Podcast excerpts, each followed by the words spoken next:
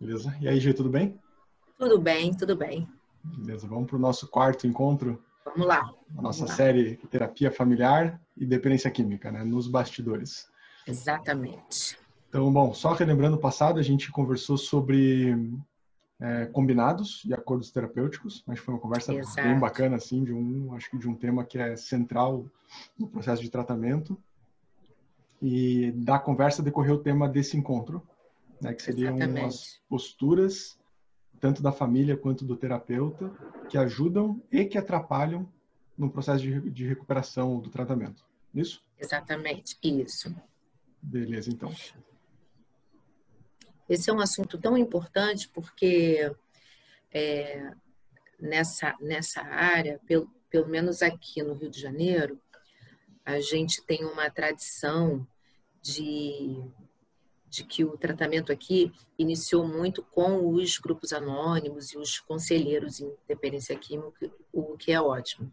Esse tipo de início proporcionou, de um lado, o grupo de adictos em recuperação e, de outro lado, o grupo de familiares. E meio que ficou assim: ok, é um grupo, é, são grupos de ajuda mútua, ótimo. Contudo, os terapeutas muitas vezes também tomaram essa postura. Ou eles ficavam de um lado, ou eles ficavam de outro. Assim, meio, meio que defendendo, cada um defendendo o seu ponto de vista ali, né? Meio que versos, né? Assim, né? por exemplo, aqui é muito comum a gente ouvir que a família boicota o tratamento. Isso aí é, um- é uma Uhum. frase que a gente ouve muito aqui, que a família boicota o assim. tratamento. Pois é, que a gente já comentou. Então, é, a gente poder perceber quais são as condutas que ajudam e atrapalham no tratamento é fundamental para a gente poder ser objetivo e prático. Então, Uhum. começando, acho que uma conduta que atrapalha o tratamento é a gente achar que tem que escolher um lado. Ou a Uhum. gente está do lado do dependente químico, ou a gente está do lado da família. E isso fica muito claro quando a gente discute o caso em, em equipe. Eu já participei de várias equipes Legal. e aí o terapeuta individual fala algo. Tipo assim, bom, então o, o meu paciente chegou em casa e aí a mesa estava lotada de cerveja. Aí o terapeuta de família, ou, ou, ou que cuida de um familiar, pode fa- falar assim: ah, mas olha só, o dependente ele não disse que ia lá naquele dia. Então, como ele não disse, aí a mãe comprou a cerveja. Aí, não, mas ele disse que, que ele falou que ia lá. Inclusive, aí parece advogado. Né? Sim. Essa visão não é sistêmica, porque, inclusive, isso também é um tema ótimo, porque é, por isso é que a linha sistêmica ajuda muito, porque a gente olha as coisas de drone, com um drone, de helicóptero. Então, Uhum. quando a gente tem um olhar sistêmico, a gente não defende um lado. A gente observa o contexto. Então, a gente vai olhar aquele contexto. Essa é uma postura que ajuda. Deixa eu entender esse contexto aqui. O que, que aconteceu aqui, né?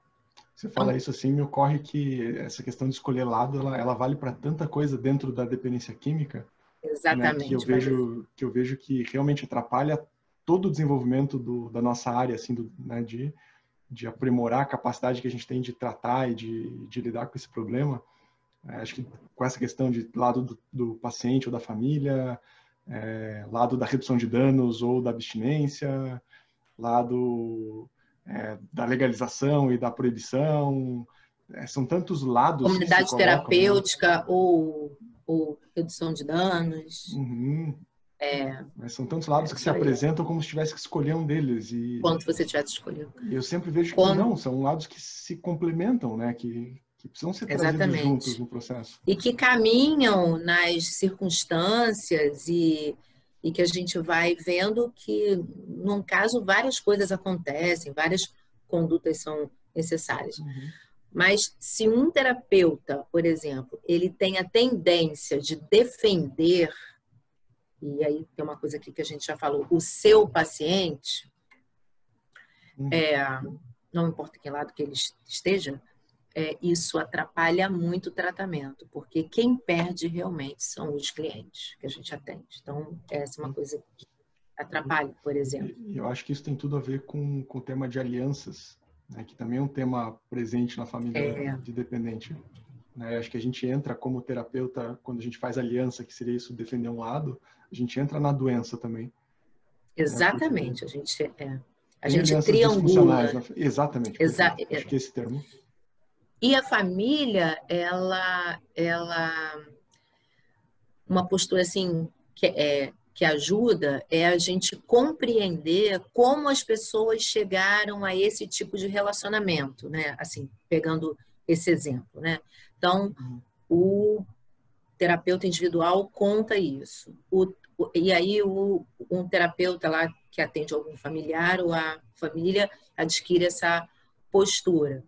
Tá.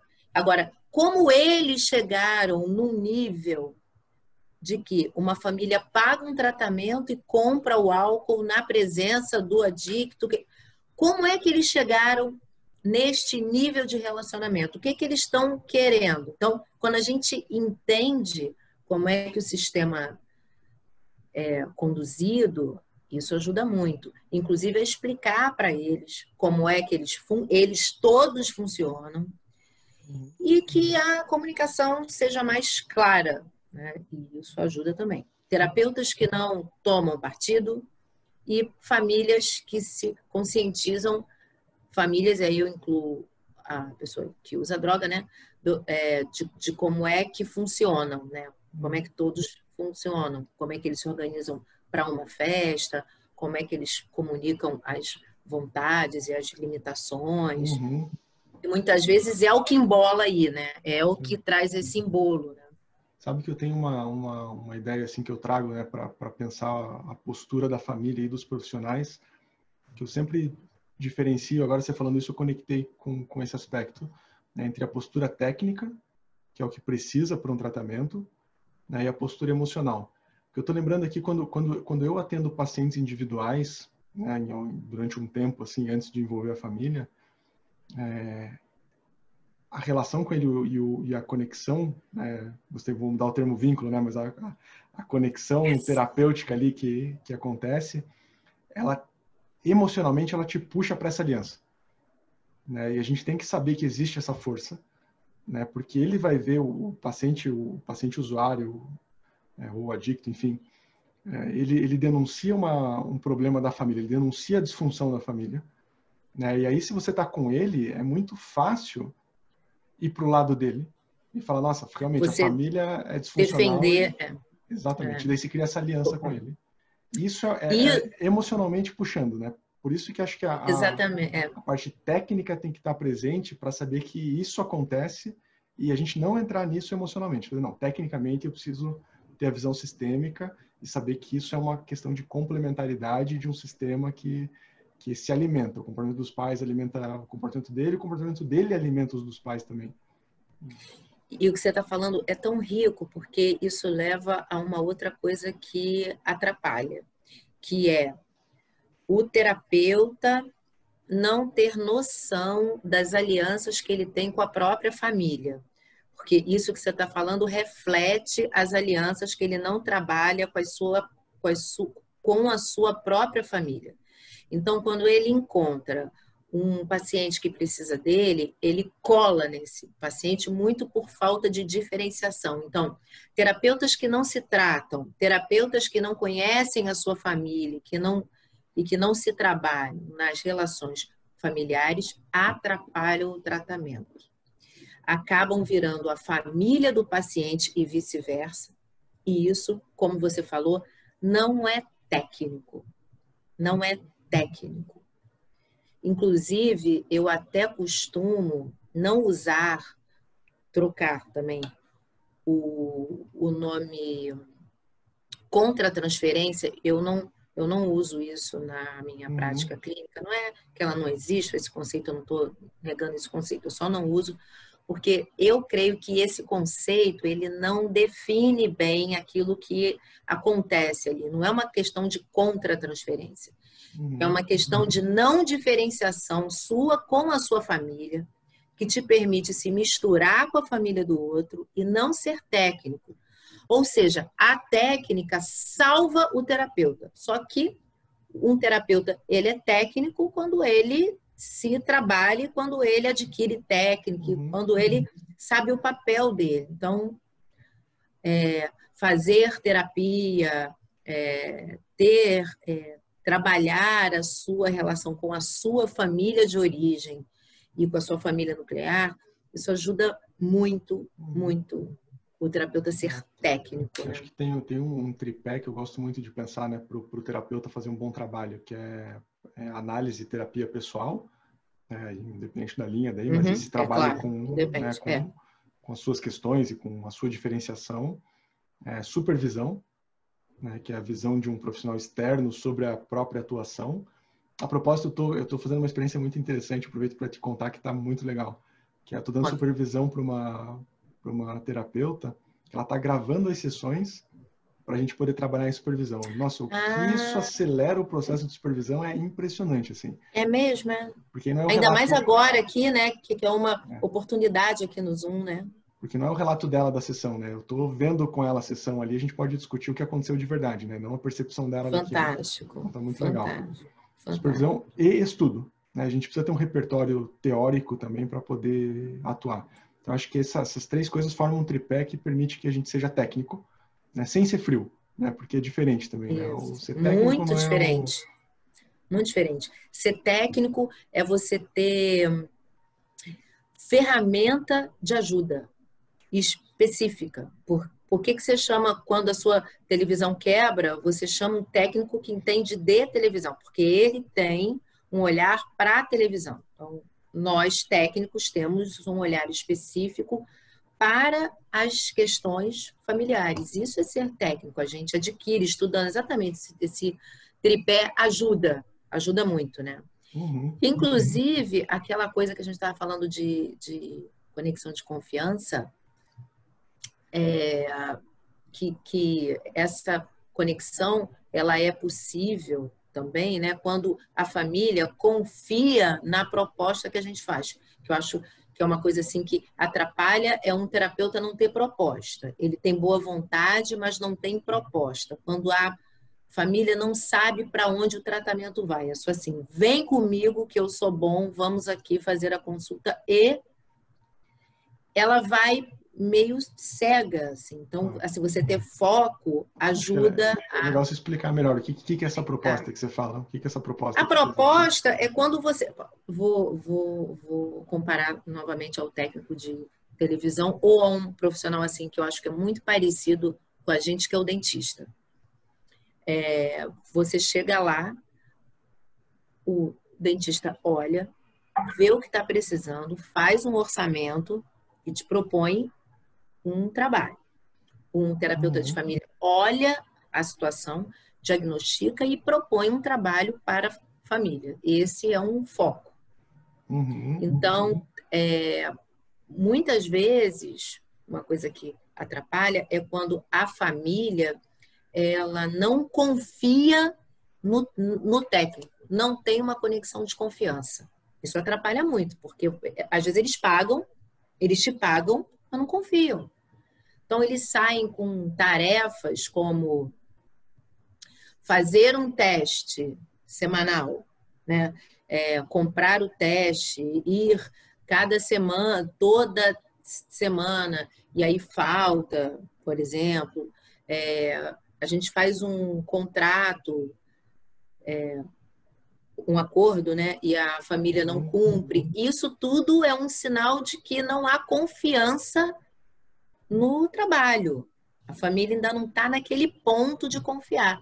Isso, por exemplo, atrapalha muito, né? Porque a gente sabe que o trabalho com a família é, é que eles precisam se, se arriscar fazer uma coisa nova. Uhum. Não é fácil. sim, acho que esse tema é legal também. Acho que tem a ver com postura que contribui ou atrapalha, porque tem, eu sinto que tem uma postura do terapeuta que contribui para a confiança da família e uma postura que atrapalha. Né? Eu acho que isso é nossa responsabilidade, né? A família confiar na gente no processo é, é isso, é nosso. É. Não dá para esperar que a família é. confie de graça. É. a gente é líder, né? A gente tem que entender que a gente é líder do processo. A gente não manda na atitude do outro, mas a liderança é nossa. Nós somos os técnicos, então isso que você está falando é fundamental. Sabe que eu sinto né, isso daí na minha falando da minha realidade assim, é, de postura minha que contribui para a confiança da família. Tem muito de às vezes eu faço a imagem assim, obviamente, né, bizarra, talvez até seja um erro falar, não, nem vou falar porque eu acho que é um erro, é muito fácil não, ser claro que não. É, mas assim, se funciona, você, tá ótimo. É, mas quando você consegue, é, até pelo conhecimento de dependência, é, descrever algumas coisas que a família vive sem ela ter te falado ainda. Né? Então, você poder explicar para ela né, e já pressupor que existem algumas coisas ali, explicar a dinâmica e descrevendo a família para ela mesma, a partir de um conhecimento que você já tem Seu. de como é que funciona aquela dinâmica, eu acho que isso gera uma, uma segurança para a família falar, puxa, ele sabe do que, que, que, que a gente vive. Ele nem está lá, mas ele sabe. É. é. isso é uma coisa é. ótima. Como é que você sabe que eles falam? Aí ele disse para mim, aí eu falo o que, que ele disse. Ué, mas como é que você sabe? Porque eu trabalho com isso há muitos anos. Uhum. E aí, quando você faz uhum. isso, tende a acontecer aquilo. Sim. Ah, aí eles veem que existe esse padrão, esse padrão de funcionalidade, né? Uhum. A gente uhum. sabe que toda patologia obedece a um certo padrão previsível, que a gente já conhece, porque a gente trabalha com isso e eles ficam assim, ah, esse entende da coisa, assim. Uhum. Então, o que, que você é acha que pode acontecer? Aí a gente diz isso. Uhum. Essa acho que é uma postura que, que ajuda o tratamento do terapeuta. E aí acho que depende muito de conhecimento. Né? isso, que... é legal isso. É. Eu, eu, não sei se isso é exclusivo da dependência química ou não, eu imagino que seja mais fácil na dependência química, mas é...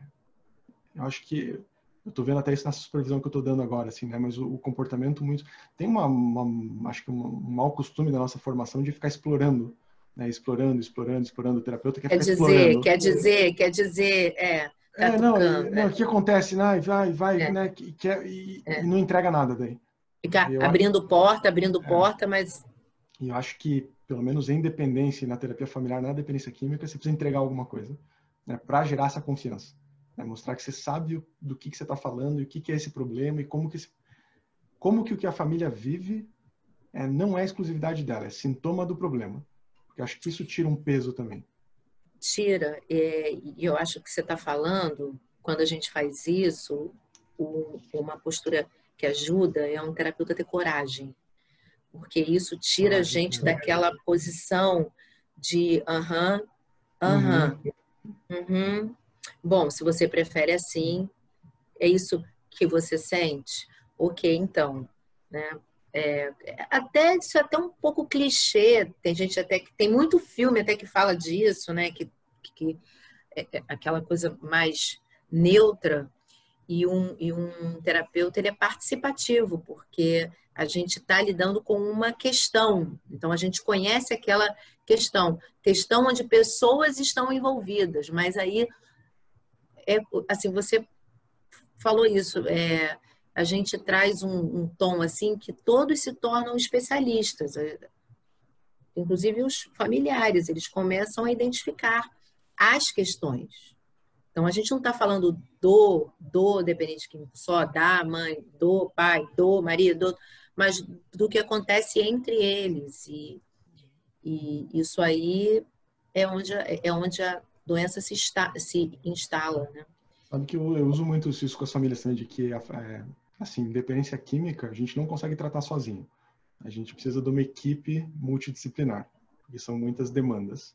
Aqueles química que eu fiz também eu uso muito com as famílias né, dos cinco, cinco áreas, que aquilo precisa de uma equipe para trabalhar. E que a família precisa integrar essa equipe. Né? E, e para isso ela precisa se capacitar, para que a família também possa ter uma postura técnica frente à dependência química. Né? E não, não a postura emocional que a dependência química naturalmente exige né, do, dos pais e dos familiares. E o que você está falando, então, é que uma coisa que ajuda é que a família possa é, colaborar e se sentir corresponsável pela melhora. Né? Apesar de sermos líderes e técnicos e especialistas, uhum. a família ela é fundamental ali, uma participação, não como passiva, é, captadora de insights, mas participantes é a, é a, é a estrela da mudança, né? E uhum. nós somos os maestros, assim, mas eles são as estrelas dessa mudança. Se eles não pegarem o instrumento para tocar, não tem música. Acho que isso é bacana dizer assim. É, porque essa é uma postura da família que atrapalha e que ajuda, né? Uma que atrapalha e a oposta que ajuda. A que atrapalha é achar que é um processo do paciente, né? colocar todo o peso do problema em cima do paciente. E a que ajuda é assumir essa corresponsabilidade. Falar, não, a gente tem poder para também mudar isso. Né? Então, essa postura ativa da família de... Eu gosto muito dessa palavra, de disponibilidade, eu acho que, que ajuda muito no tratamento. Essa palavra, Rafael, que você falou agora, é, eu adoro fazer jogo de palavras. É, essa palavra, ela é linda, porque disponibilidade, eu vou até compartilhar aqui a tela para mostrar. Olha só que lindo que é isso aqui que a gente acabou de fazer. Olha só. Peraí que eu perdi meu cursor. Aqui, ó. Olha só. Diz, você está vendo, tô vendo. Vendo, vendo a tela aí. Disponibilidade é, é peraí. Vou botar aqui. E aqui, dispor, não, dis, dispor e aqui,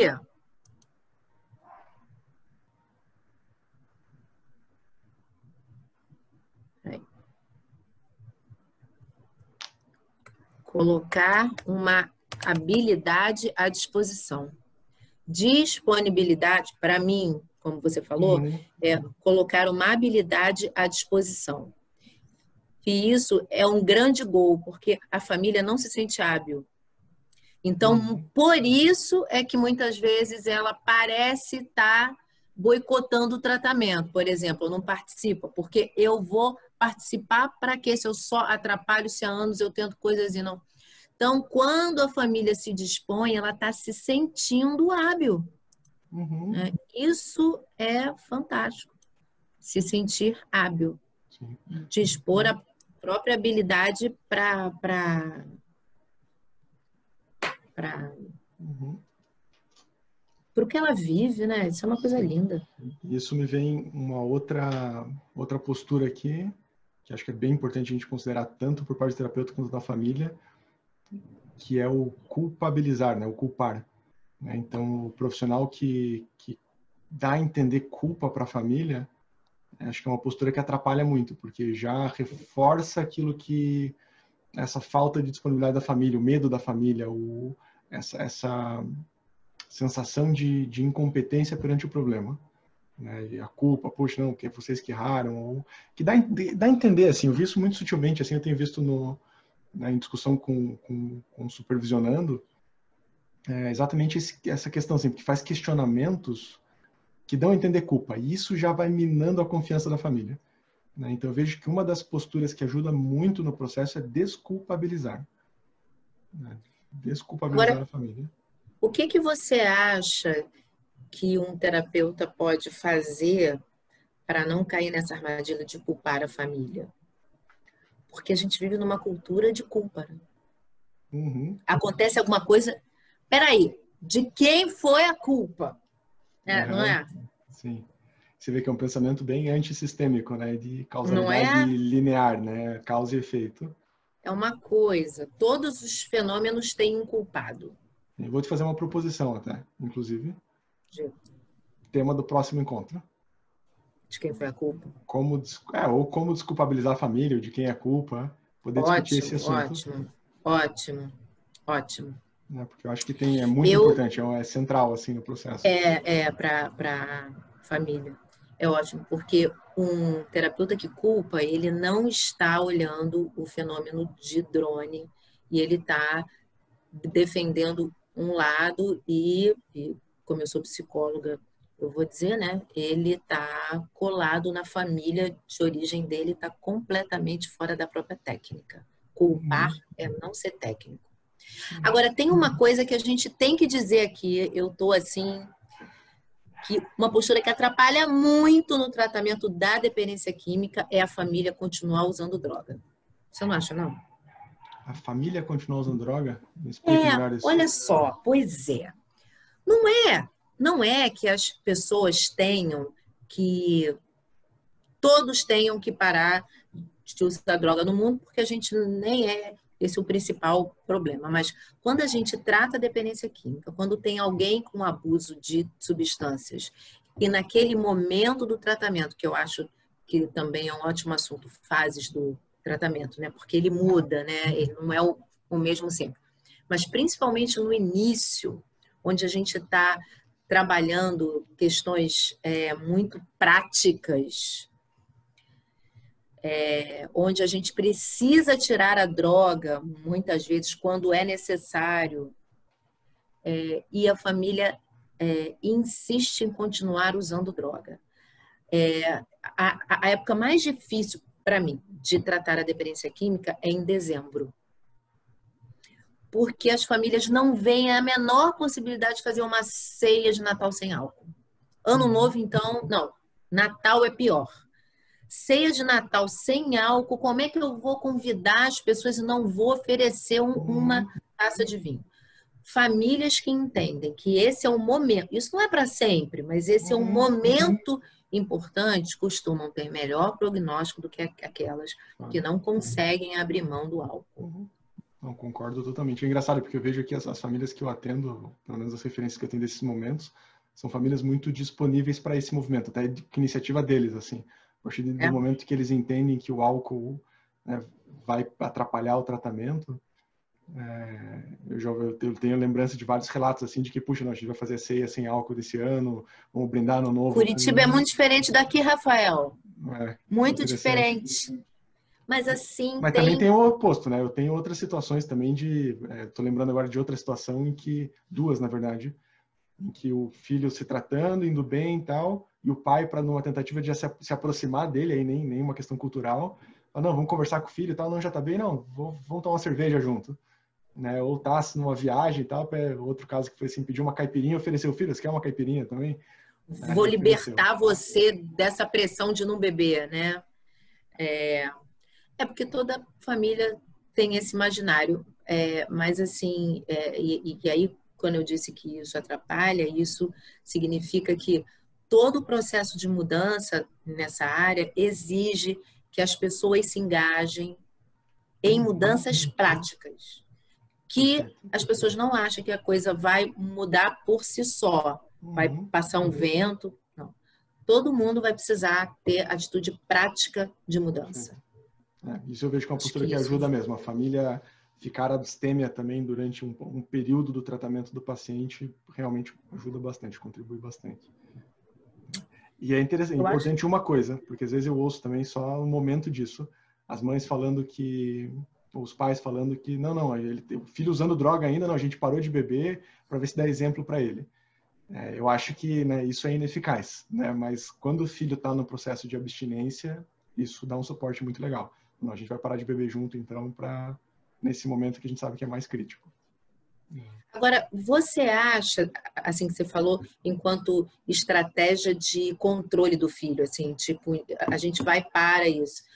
Mas você acha que isso pode causar um, um impacto, por exemplo, né?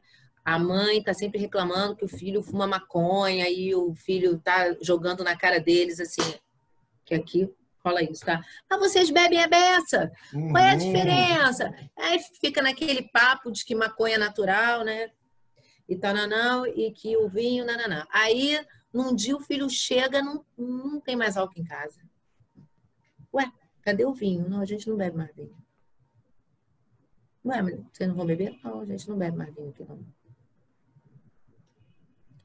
É, você acha que isso pode causar, assim, algum impacto?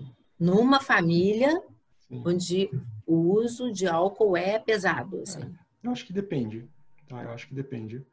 É, por dois motivos, assim, eu não acho que o filho usa isso realmente como argumento real, não. Tipo, se vocês se comprometerem uhum. a parar, também para, não. Ele usa como manipulação. Não, isso, não é, não. Ele usa claro, como é. manipulação, é. então, tipo, é Óbvio. só para tirar a força dos Óbvio. pais. É, e eu tô lembrando agora, tem um princípio do amor exigente. Eu não sei se tem, aí tem grupo de amor exigente forte, assim? Tem, forte, bastante, não, super ativo. Legal, eu gosto muito. Tem um, um, dos princípios do amor exigente que é pais e filhos não são iguais. Né, para os pais usarem critérios duplos com os filhos. E isso eu acho genial também, porque os pais precisam sair desse lugar de refém. Né, de falar, cara, pera, é diferente, né? Os pais, vamos supor, que não tem um quadro abusivo, que não tem prejuízo por causa de álcool, é, eles têm autonomia na vida deles, construindo tudo, têm responsabilidades, têm seus papéis. Inclusive até mostra isso, né? Claro. É, não é comparável, né? O, os pais né, beberem um vinho à noite entre eles e o filho fumar maconha, um adolescente que não tem né, nenhum tipo de autonomia na vida dele. Então acho que são critérios diferentes. É, então assim, é só eu acho que os pais precisam tomar cuidado para não para não entrarem nessa de de não, a gente vai se sacrificar primeiro para você se sacrificar depois, entre aspas, né? Assim, porque não, é diferente. Então, se sentir que isso vai ajudar o processo, ok, vamos fazer isso, não tem problema, a gente está disponível também para isso, mas não vamos apostar as fichas que isso que vai fazer diferença. Muito bom, Rafael. Acho que a gente listou coisas muito legais aqui, né? Que dão deram um certo norte, espero, Sim. assim. eu, eu, eu anotei algumas coisas aqui. Vou para a gente fechar, vamos só relembrar assim os. os vamos, vamos sim. Então, posturas que atrapalham é, para o terapeuta assumir um lado, né? Acho que em qualquer questão do paciente ou da família, ou qualquer questão também da área de, de, discussão. É, posturas técnicas versus emocionais, aí tanto para a família quanto para o terapeuta. Né? A postura técnica ajuda e uma postura emocional só sem considerar a técnica do tratamento atrapalha. É, por que, que eu notei aqui conhecimento? Conhecimento do, do da, da dependência química, quando quando a família conhece e o, e o terapeuta também, isso ajuda o tratamento, assim.